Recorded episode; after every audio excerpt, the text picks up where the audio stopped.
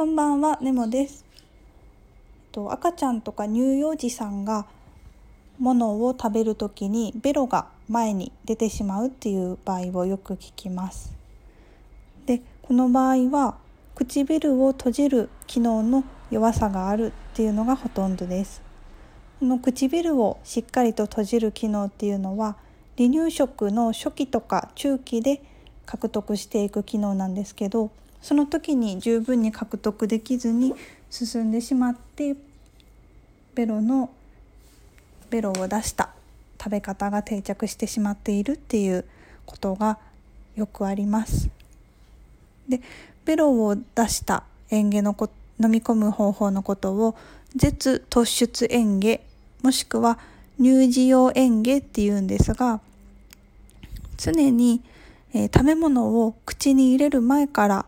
ベロが出ているのかそれとも口の中で処理している時に出ているのかそれとも飲み込む瞬間に出ているのかそれぞれのケースがあります。で先ほど言ったこう唇を閉じる弱さがあるっていう場合ともう一つのケースとしては食べ物をスプーンでお口に入れる時にどの位置に入れるかっていうことに注目します。例えば食べ物を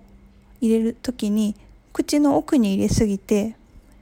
奥の方のベロベロの先じゃなくってベロの奥の方に置いてしまうとベロは奥の方はもともと動きが鈍いんですね。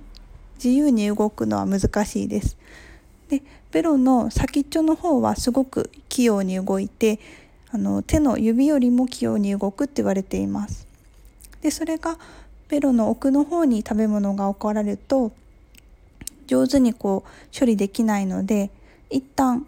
前の方に戻して器用なベロの先っちょに戻して処理しようとします。この時の動きで、えーと、ベロが前に出るっていうことがあります。これは、えー、さっき言った3つのパターンの2パターン目。口腔内で食事を処理する時の舌の突出にあたりますね。はい、でこの場合はベロを置くじゃなくえっ、ー、と食べ物スプーンを入れる時にベロの奥の方じゃなくて先の方に置くっていうのを意識してみるといいかもしれません。また口唇閉鎖唇の閉じることが弱いっていう場合はえー、っと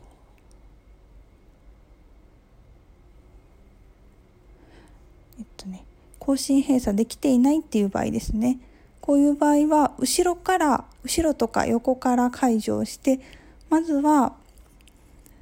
スプーンを取り込む時だけ唇をキュッて閉じるように手でアシストしてあげます。でそれが捕食スプーンを取り込む瞬間に唇を閉じることができるようになったら次の段階として飲み込む瞬間にアシストしてあげます。そちらも徐々にできるようになってきたら口の中でもぐもぐ処理してる瞬間にアシストをしてあげます。一気に初めから、えーと、とずっとアシストをしてしまうとお子さんにとって負担になるので簡単なところから一つ一つ更新閉鎖のアシストをしてあげます。以上です。ありがとうございました。